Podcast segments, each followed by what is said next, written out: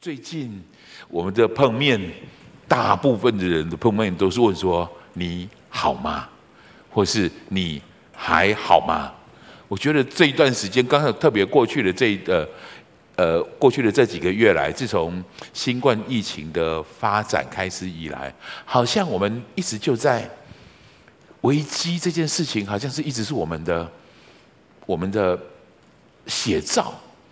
所以修哥在这一次的主题里面，他谈到如何在危机中逆转胜。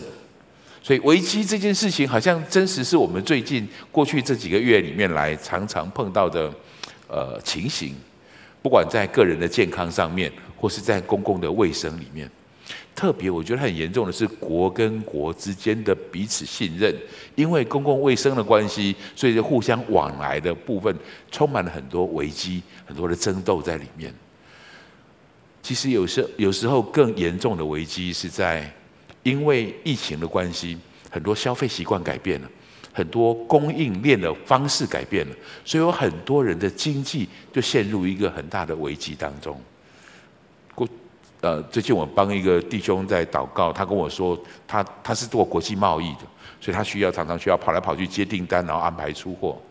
他跟我说，荣和哥不是生意变差，是生意变没有。他说他从来没有经历过这样的样子，看起来危机好像真实的就在我们身边一样。特别比较家庭当中，有一个我听见看到一个新闻，不晓得该笑还是该哭。在大陆的某个城市，他们登记离婚的人变多了，所以那个政府就规定，以后你要登记离婚的人，请抽号码牌，就是每一天他只开放几个名额，他希望用这个方式能够压下来，大家不要这么快的啊，不要马上的去，就是多思考一下。确实，疫情正在改变我们，所以今天讲到的开始，请容许我提出这个我们发现的事实。危机正在改变我们的现在，而且更重要的事情是，你如何回应这个危机，也正在改变你的未来。我们无法决定危机如何改变我们的现在。说实在话，很多东西是人力无法可及的。但是弟兄姐妹们、各位来宾朋友们，很重要的一件事情是，你现在的回应正在决定你未来几年。会怎么样过？所以这是一件非常重要的事情。能不能允许我提醒、提出几个问题？也许比较尖锐，但是比较重要的问题。我想提的问题是：危机重生过后的你，你会更消极怠惰，还是你会更积极正面？我想问：危机重生重生后的家庭，会更分崩离析，还是会更紧密团结？让我继续问：危机重生后的教会会更软弱无力，还是会更充满属天的大能？其实还有很多问题。危机重生后的事业，各位，你的事业在经过这一波之后，你怎么看待它？它会变成什么样子？你知道你现在正在做决定。你的社会，我们所存在在的社会，还有我们个个个人更多彼此之间的关系。所以，我想提出一个很重要的事情：我们面对这样的危机，可是危机之后才是我们真正生活开始的时间。我们需要一个新的眼光，我们需要一个新的动力。用修哥的话来说，就是我们需要一个新的引擎。这就是为什么我们今天要谈这个主题的原因，叫启动人生新引擎。我们需要它。因为这个新引擎带领我们，你需要有这个引擎带领我们在疫情过后的这段时间，我们用对的方式、对的眼光、对的动力重新开始发展。后面后面我们需要发展的东西，所以我挑选了这个主题经文。我这里觉得这个主题经文，这个主题经文是哈巴谷书的经文。事实上，就是哈巴谷是旧约时代的一个先知。我们现在列的这个经文，事实上是哈巴谷书的最后一节。啊，最后一节，我觉得哈巴谷就好像装上新引擎的感觉。看看这个经文说的，主耶和华就是我的力量，而且他说，他使我的脚快如磨路的蹄，像吗？他又使我稳行在高处。各位，稳行在高处有一个图像在里面，所以稳行在高处是他的脚踩在敌人的背上，所以他站在敌人的上面夸胜。这是一个我很喜欢的画面，这是一个很生动的画面。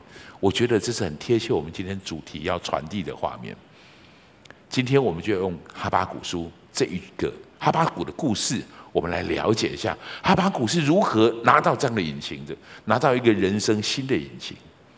所以，那我们回过头来，我们在面对危机、在面对问题、问的困难的时候，永远第一件事情就是面对它。面解决问题的第一个步骤，永远是面对问题。解决问题的第一个步骤，永远是面对问题。当我们面在这段时间里面，我们每一个人或多或少都会碰到一些危机。当然，对许多人来说，危机也是一种转机。他可以找到一个方式，让危险转化成一个机会。感谢主。但是对另外一部分人来说，危机会带来困境，危机确实带来了危险。很重要的一件事情是，我们要如何看待它？看待危机有两个非常容易落入的极端，两个我们要避免两个不同的极端。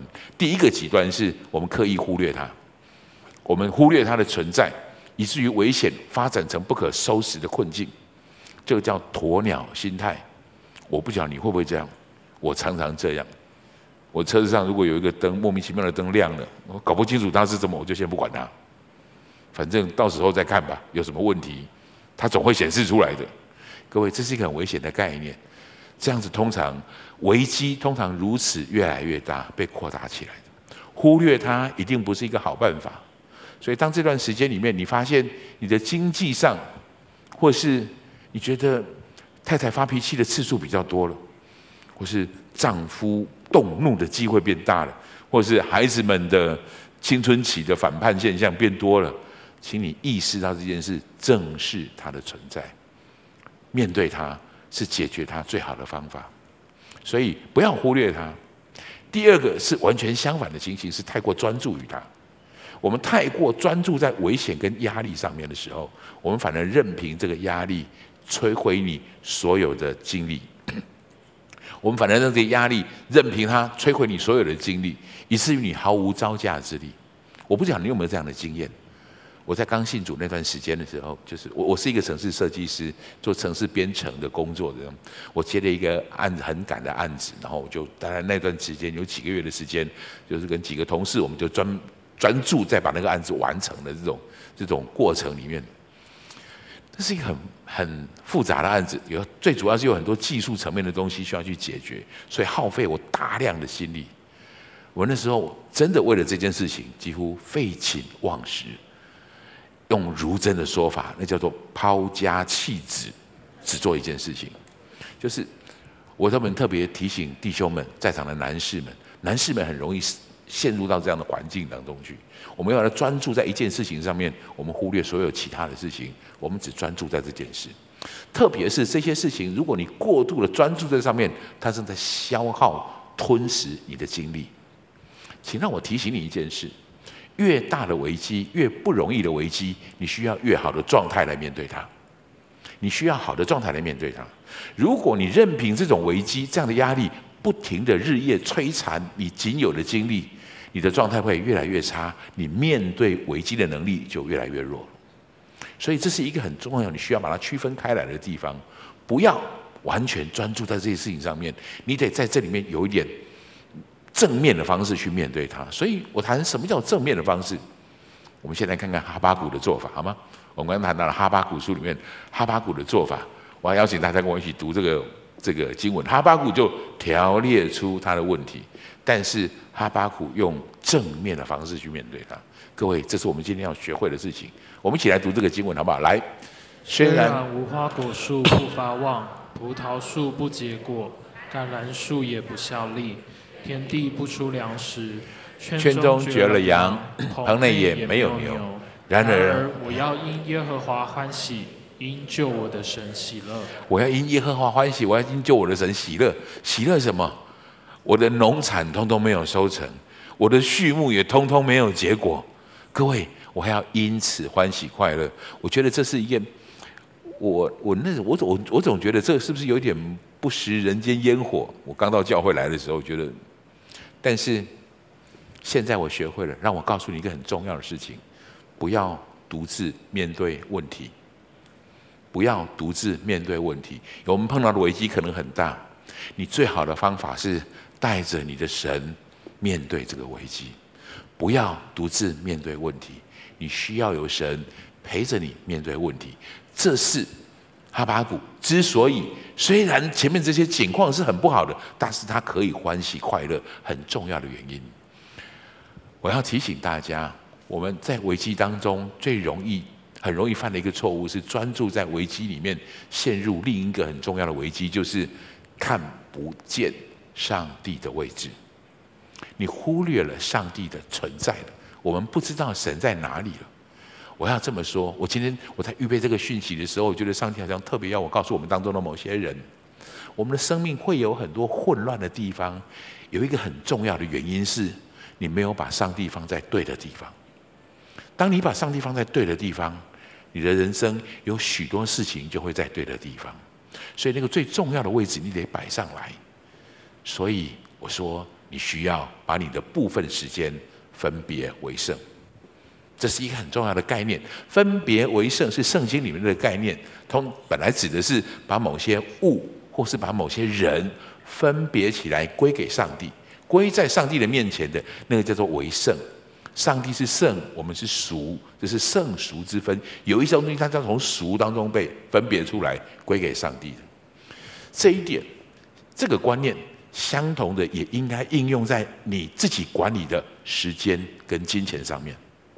你自己管理的时间跟金钱上面，你要把你时间当中安排一个部分，这个部分是归给上帝为圣的，也就是这段时间就是属于上帝的时间。我要恭喜你，你至少今天就已经做到了。你坐在这里，或是你坐在荧幕前面。或是你来到来来到我们的分堂点的教会当中，你就是把这段时间从我生命里面把它分别出来，这叫分别为圣。人很多的祝福都是从分别为圣开始的。当你开始分别为圣，你就知道你生命当中摆在一个正确的位置，会把神放摆在一个正确的位置上面。所以我这样说，所谓分别为圣，会帮助你知道谁是神。分别为圣，帮助我们知道谁是神。也许更重要的是，你也知道谁不是神。你更清楚知道谁不是神。分别为圣对我们来说很重要，帮助我们知道谁是神，就会帮助我们知道谁不是。你知道你该敬拜的，你该投入你全部心力的，你该真正的仰望他的是谁？这件事情帮助我们在分别为圣这件事上充满一个很美好的恩典，这是我觉得我在我成为基督徒之后，我很被祝福的一件事情。什么叫分别为圣？那个最把最重要的时间，把部分的时间分别出来，但是我要特别说的是，归给神的一定都是最好的。所以旧约里面在说那个分别给上帝的，就是头生的、初熟的。这些最好的要交到上帝的面前来。那我的时间最好的是什么时间？不是我指的不是早晨、中午或是晚上哪一个时间？最好的时间或是最重要的时间是不能挪动的时间，那个叫最重要。我们常常需要瞧时间，对吗？我们要吃饭，然后就把这个东西挪开，往到那个地方去，把不重要的东西挪开，把重要的放进来。但是上帝的时间对我来说。他就站在一个最重要的位置上面，就是我不挪动，我不会轻易挪动这个时间，所以这个叫把这个时间分别为圣。当你这么做的时候，你会清楚知道谁是神，谁不是神。我刚跟你谈到说，我废寝忘食的在参与在那个城市的那个运作里设计的时候，我真的好几个月，就是可能一两个月的时间没有聚会，我没有时间，可是还好。我太太如真，她坚持拉着我一定要去参加一个聚会。我跟他说，我真的忙不过来，我没有时间可以去做这件事。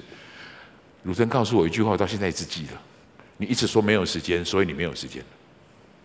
你一直说没有时间，所以你真的没有把时间真的放在对的时间里面。我带你去找上帝，上帝会给你时间。好，我就跟着去。当然，我简单的来说，我开始去那个聚会，他们开始为我祷告，我也开始会把我碰到的困难请他们帮助我哦。等碰到的困难，跟他们跟请大家一起来祷告，在这个事情上，我的问题很快解决了。我的时间从那个时候开始真的多出来。那我告诉你，带着上帝一起去面对你的问题，是最聪明的方法。你要用正面的方法来面对看待它，不管多大的问题，你需要用对的方式去面对它。所以有一句话我很喜欢，他这么说：“他说不要老是来跟上帝说你的问题有多大，你应该试着去跟你的问题说我的上帝有多大。”我很喜欢这句话，我觉得这个观念跟看法就会带来一个很大不同的改变。用对的眼光去看待你的问题，你需要用正面的方式来看待这样的问题。OK，我要给你第二个标题。第二个标题我要谈到的是，你必须用持续的信心宣告上帝的掌权。我们用持续的信心去宣告上帝掌权。刚才我们谈到哈巴谷书，你今天的主题经文看到的就是哈巴谷书里面的主题经文，是一个非常荣耀的、带着新的力量的、带着新的眼光的。可是，请让我告诉你，哈巴谷不是一开始就有这种状态的。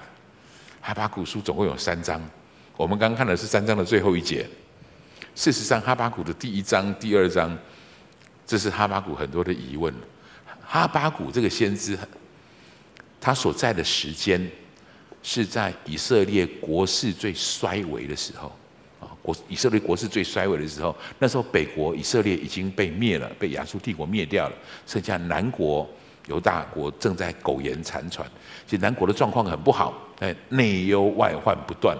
内忧在在南国里面，那时候有太多耶和华不喜悦的事情，不喜悦的人，不喜悦的事，不喜悦的事件，正在那个国家里面不停的发生。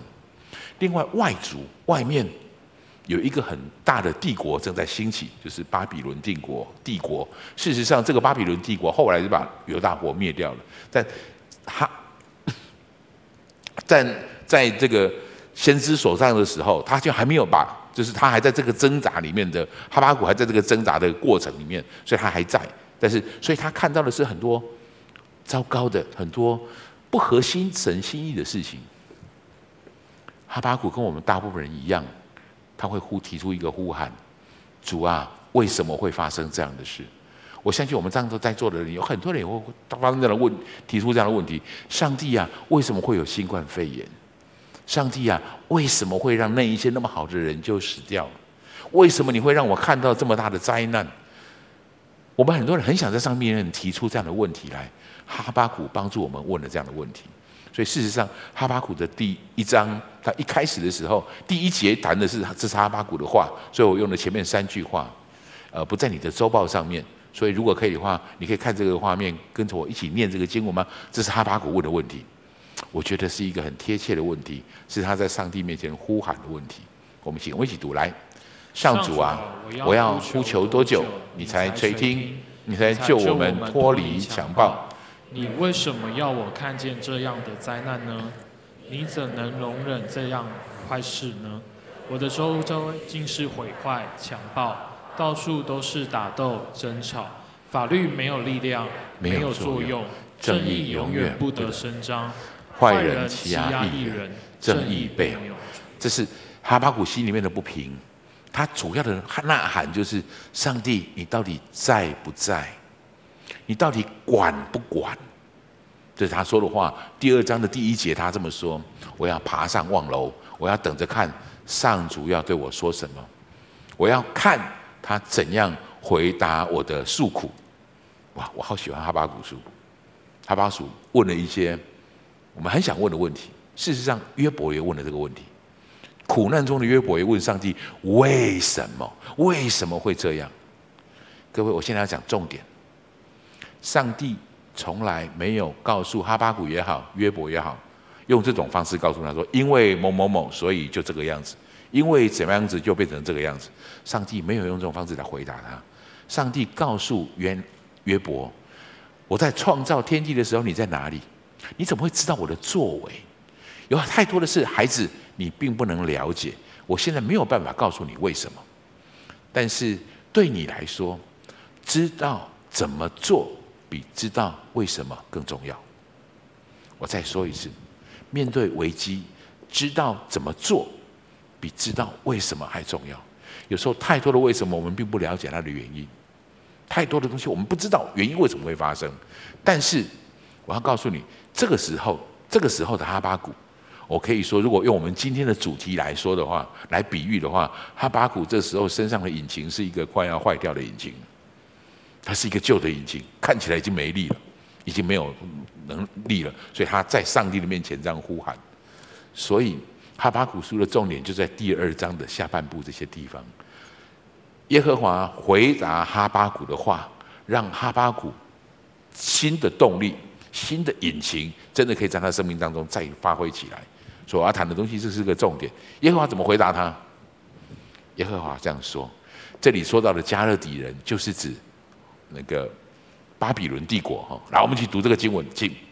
加勒底人自高自大，心不正直，为一人因信得生。加勒底人是。他会来灭掉国犹大帝国，犹犹大国，但是加勒底人并不是我喜悦的。注意，上帝可以用他不喜悦的东西来成就他的旨意，这是上帝的手法。但是上帝在后面告诉他这件非常重要的事情，这是我今天要跟你谈的重点，叫一人因信得生。你的桌报上有这个经文，请你把一人因信得生圈起来，好不好？我一起过。在接下来这个礼拜，我们好好有机会好好想一下这件事情。什么叫做一人因信得生？我跟各位快速的解释一下：罪人因信称义。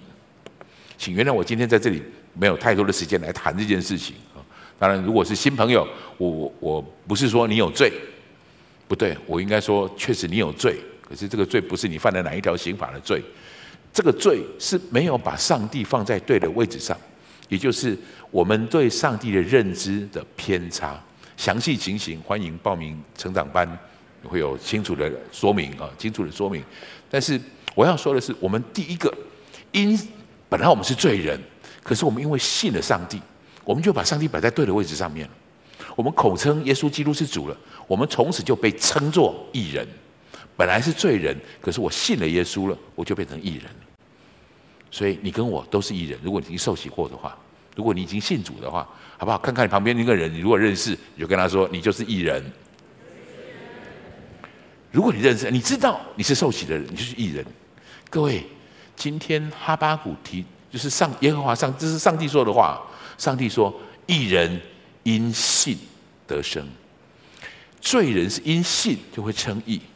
但是这个信不会停在这里，这个信还要继续下去。当你是罪人的时候，你靠着信成为义人；当你是义人的时候，你还要继续信，你才能够走，你才会得到真正的生命。他在告诉我们这件事情，所以他也在告诉，他在用这个话激励在哈巴谷说：即便是在环境当中你看不到上帝的作为，即便你是在苦难和熬炼当中，即便如此，上帝说：一人因信而生。这句话背后的意义是，耶和华在坚固哈巴谷。我希望耶和华坚固哈巴谷的话，也成为坚固我们在场每一位弟兄姐妹的话。即便环境你看不到神，可是神真正在乎神。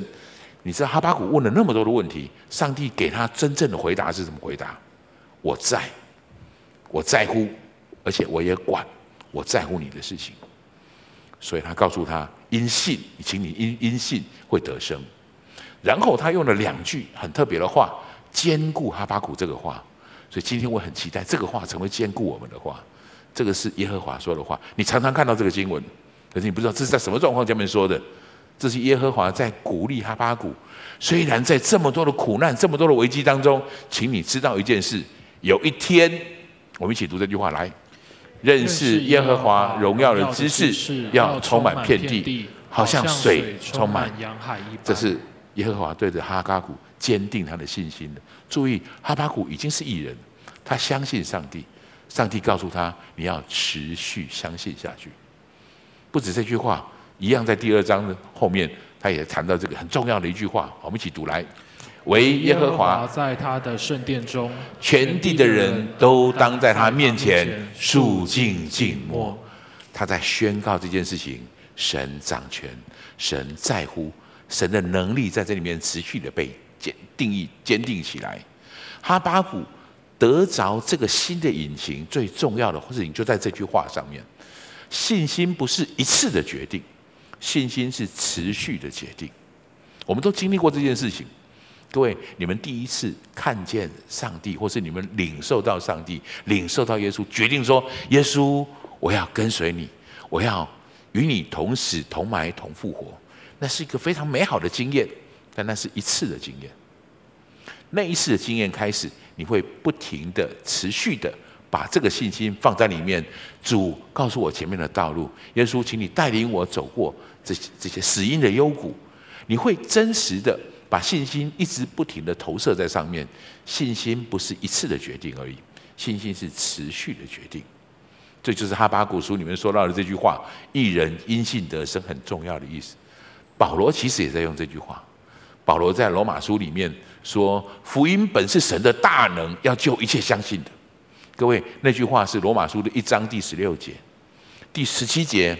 保罗继续这样说：“福音本是神的大能。”之后，保罗这样说：“来，我们一起读来。”因为神的意正在这福音上显明出来，这意是本于信，以至于信。如经上所记，义人必因信得生。各位，这里的义人必因信得生，这经上所记指的就是哈巴谷这个经文。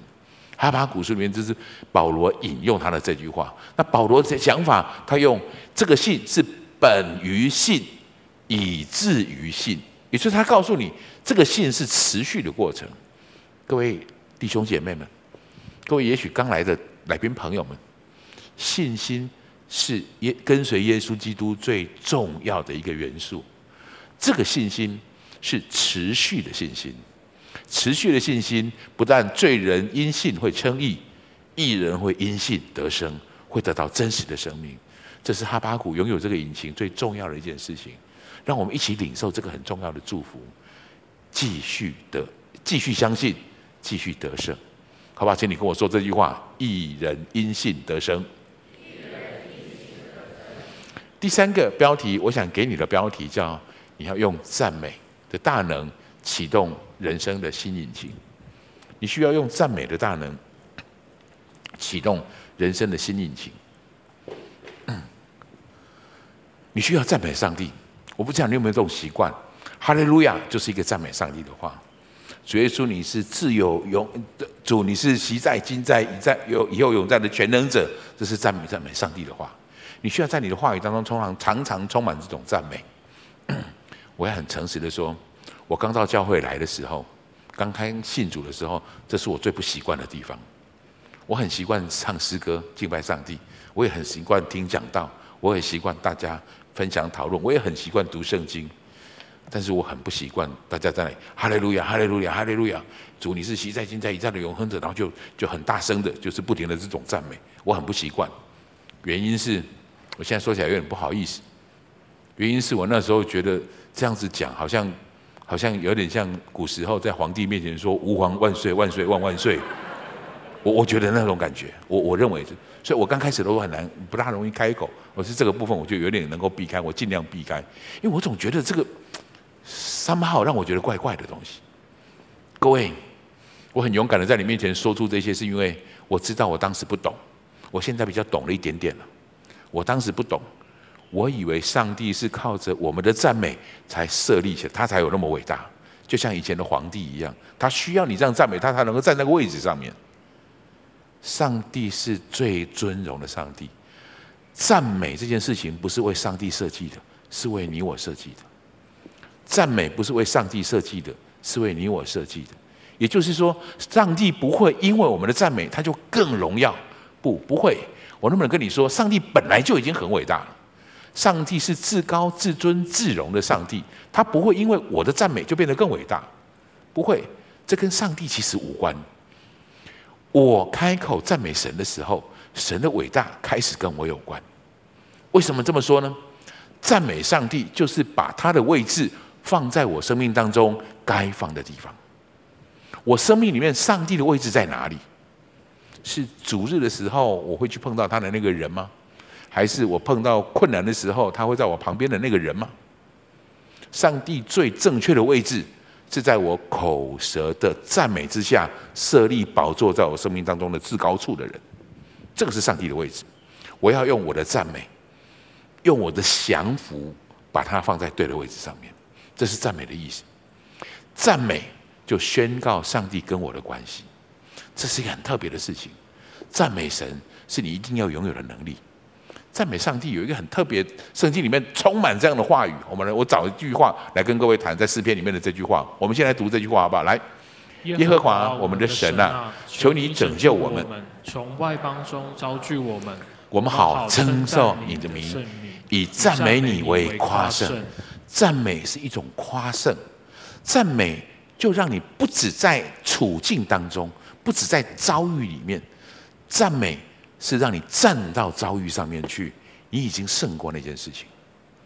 虽然你的肉身，也有点环境，你还在那个那个里，还在这个遭遇当中。可是当赞美，你就跨到这上面事情上面。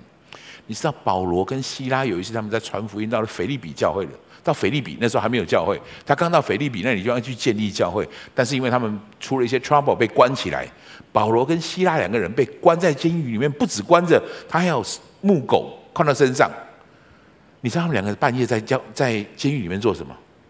唱诗赞美神。我要告诉你，赞美是一种力量。请你跟我说这句话：赞美是一种力量。如果你还没有领受到这个力量，请你一定要领受这个力量。保罗跟希拉赞美完之后，那个监狱大震动，所有的东西都震开。上帝特别的与他们同在，就是很多事情，赞美带来极大的能力。我举一个我自己的例子好吗？不久以前，大概两个月前，两个月前我们正在呃台湾的疫情已经大概消长下来，就是大概已经大家慢慢觉得哦，境内的感染啊都比较少了，大家都松了一口气，觉得疫情终于过去了。突然冒了一个新闻出来，你一定有印象，磐石军舰对吧？就是敦睦舰队他们回来，夯不啷当一下子有大概三十个军人，他们确诊染疫。然后更糟糕的事情是，这三十个人已经足迹踏遍九个县市。这三十个人，所以那时候报纸的头条就是这个新闻。然后他用这种很耸动的标题叫“空前危机”，听了就有点害怕。你知道舰队的海港的基地在哪里吗？左营。你知道高雄惊奇位在哪里吗？就在左营。你知道我住在哪里吗？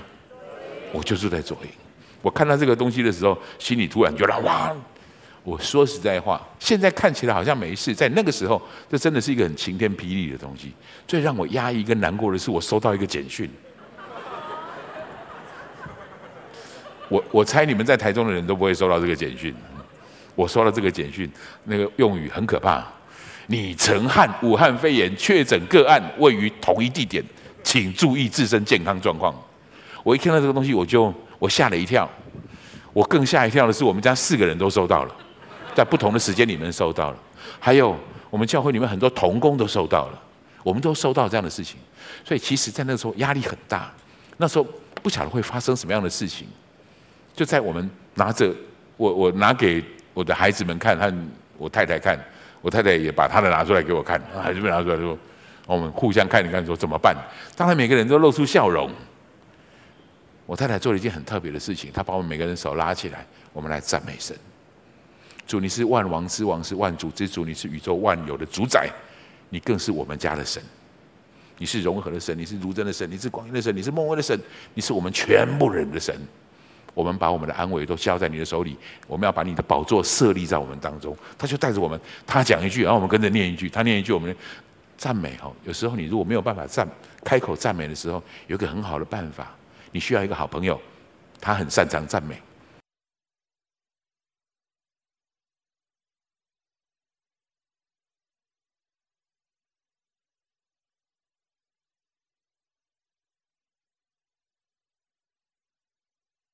你要离开了，你就是把上帝放在对的位置上面。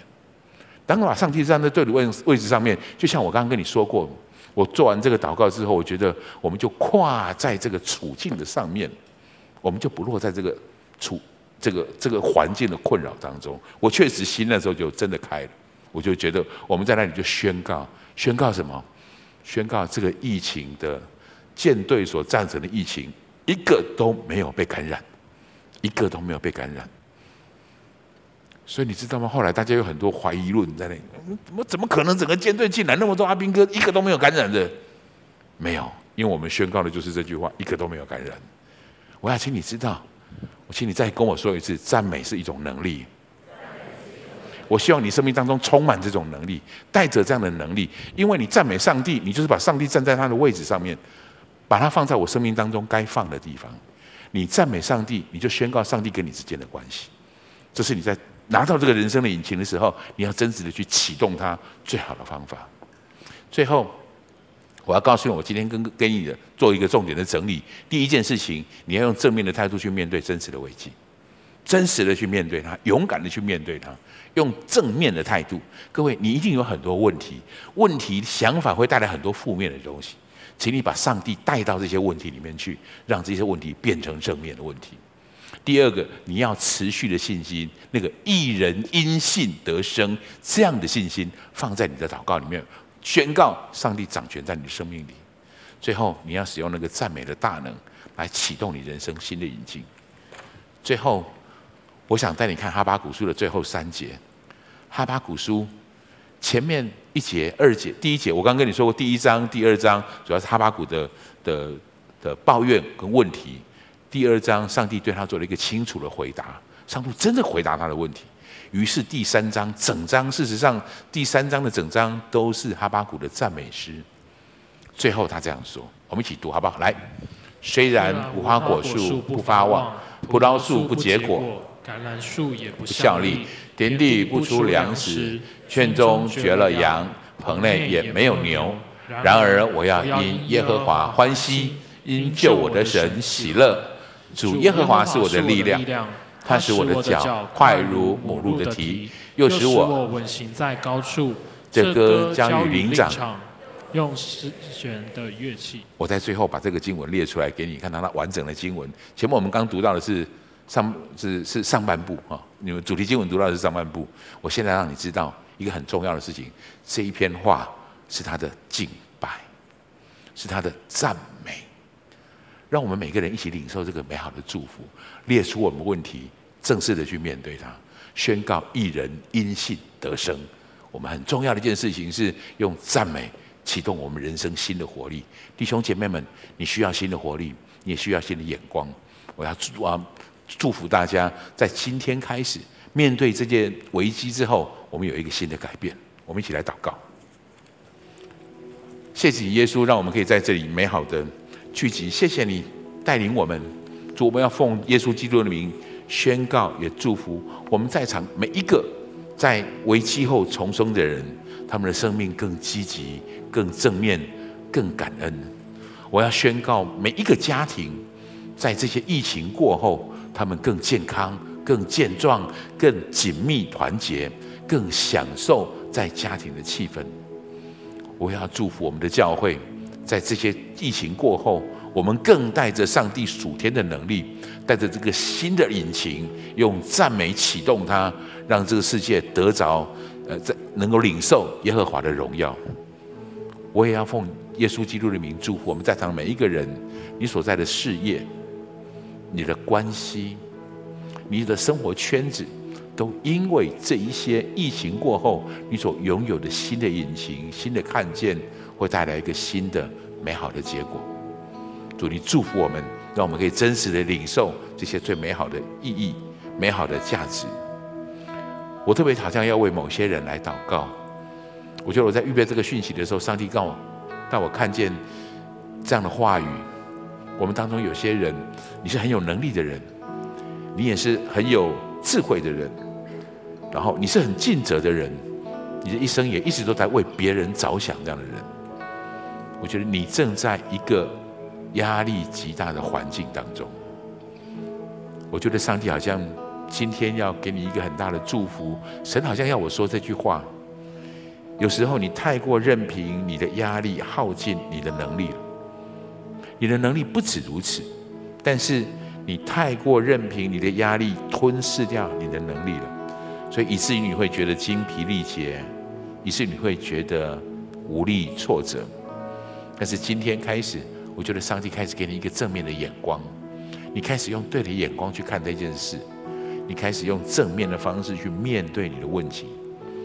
我觉得神好像要我告诉你这句话：在人不能，在神凡事都能。你需要安静的在他的面前，所以你需要将你的时间，部分的时间分别为圣，分别为圣，让你知道谁是神，谁不是神。不止你的时间，你要把你的收入，把你可以动用的金钱，有一部分分别为圣，好让我们心里知道谁是神，谁在我的生命当中掌权。弟兄姐妹，我对我觉得神好像要我特别告诉我们当中的某些人，你正在你的生命生活正在混乱当中，你忙不过来，你有点压不过气，转不过喘不过气来。我觉得神今天我看到一个图像。当上帝站在你的生命当中那个对的位置上的时候，一切开始井然有序。你开始可以分辨什么是重要的，什么是不重要的，什么是你该得到的，什么是你可以放手的。你要让上帝放在，让把上帝放在你生命当中的很正确的位置上。也许你会问我，怎么样放在那上面？是的，赞美，赞美。就设立上帝的宝座在你的生命当中，那个从心里面真实的赞美，要成为你现在新的动力的来源。我也要为带着我们在场或者在线上有许多来宾朋友，可能你刚刚到教会来，也许你还不是那么熟悉上帝到底是谁。你刚才已经见识到了我所谈到的力量，我所谈到的新的引擎。如果你愿意。你一样可以让这样的能力放在你的生命当中，你也可以因着我们刚才所谈的罪人因信称义，义人因信得生，用这样的信领受这种祝福。所以，如果你愿意，我还邀请你开口跟我一句一句做这样的祷告。亲爱的主耶稣，亲爱的主耶稣，谢谢你让我认识你，谢谢你让我认识你。我现在要打开我的心，我现在要打开我的心，邀请你到我的心中来，邀请你到我心中。成为我生命的救主，成为我生命的救主，成为我的主宰，成为我的主宰。请你原谅我的过犯，请你原谅我的过犯，赦免我的罪，赦免我的罪，带领我前方的道路，前方的道路，活出属于你的人生，活出属于你的人生，也带领我快脚快如母鹿的蹄，也带领我脚快如母鹿的蹄，使我稳行在高处，使我稳行在高处。谢谢耶稣，谢谢耶稣。我这样的祷告。奉耶稣基督宝贵的名，奉耶稣基督宝贵的名，阿门。我要恭喜你，如果你跟我做了这个祷告，好不好？我们站起来，用做这首诗歌来敬拜，用这首诗歌来赞美。预备好了吗？我们用这首诗歌来回应上帝的讯息。虽然橄榄树不效力，也许葡萄树不结果，我仍因着我的神欢欣快乐。虽然橄榄树不效力，也许葡萄树不结果，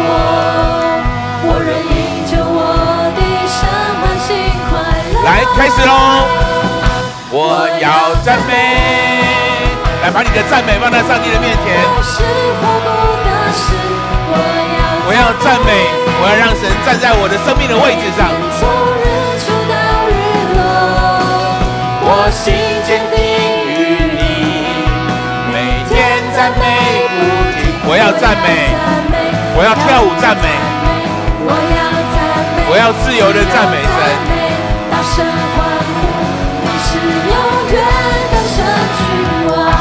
的，主，你是永远得胜的君王。我们赞美你，我们拍掌归荣耀给上帝。哈利路亚！主，请你站在我们生命当中那得胜的君王的位置上，让我们用赞美设立你的宝座在我们生命当中。谢谢主，愿主你的祝福，你的大能，你所赐给我们新的生命当中新的引擎，可以真实的在我们每一个弟兄姐妹、来宾朋友身上发展出新的动力出来。谢谢主，愿主耶稣基督的恩惠，愿天父上帝的慈爱，愿圣灵的感动，常与我们众人同在，从今时直到永远。奉耶稣基督的名，阿门。我们一起拍掌归荣耀给神，哈利路亚。